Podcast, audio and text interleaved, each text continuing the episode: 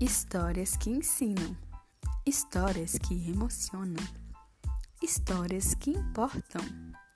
Alô, alô, pessoas! Se atentem no que irá ser falado nestes poucos minutos. Levem cada palavra dita com destino ao seu coração, porque está começando o seu podcast semanal sobre educação. Está começando mais um Histórias que Ensinam.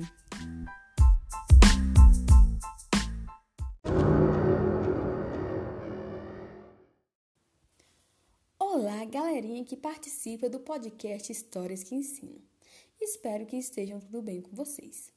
Hoje vamos tratar de um assunto pouco discutido, mas muito essencial, que encanta a todos e faz com que tenhamos um olhar mais afetuoso em relação aos nossos alunos. Vamos falar sobre a importância das histórias de vida dos educandos da EJA. Com isso, torna-se pertinente levar em conta esses sujeitos que, por algum motivo, não concluíram os estudos na rede regular de ensino, havendo inúmeros desejos em estabelecer uma relação com o mundo, o qual está inserido, visando a ampliação dos saberes a partir de seus conhecimentos prévios. Contudo, os estudantes da EJA têm em si uma multiplicidade de narrativas, histórias de vidas e muitas dessas são repletas de traumas, inseguranças e medos. Portanto, ao serem inseridos dentro de um contexto escolar, a prática educativa gera incertezas relacionadas ao modo em reviver fatos ocorridos no passado, como ensino mal-sucedido e também o ensino tradicional. Exclusões e diversos relatos que podem vir a ser pontos focais das dificuldades de aprendizagem ao longo do processo.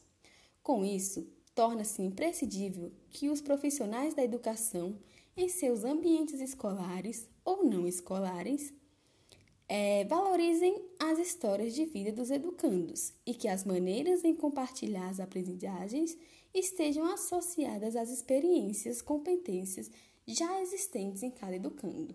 Os diálogos vivenciados em sala de aula levam aos educandos o conhecimento da diversidade em espaços e tempos, fazendo com que os mesmos consigam relacionar as histórias de vida dos colegas de sala com as próprias histórias, sabendo levar toda essa relação ao que será lecionado pelo professor.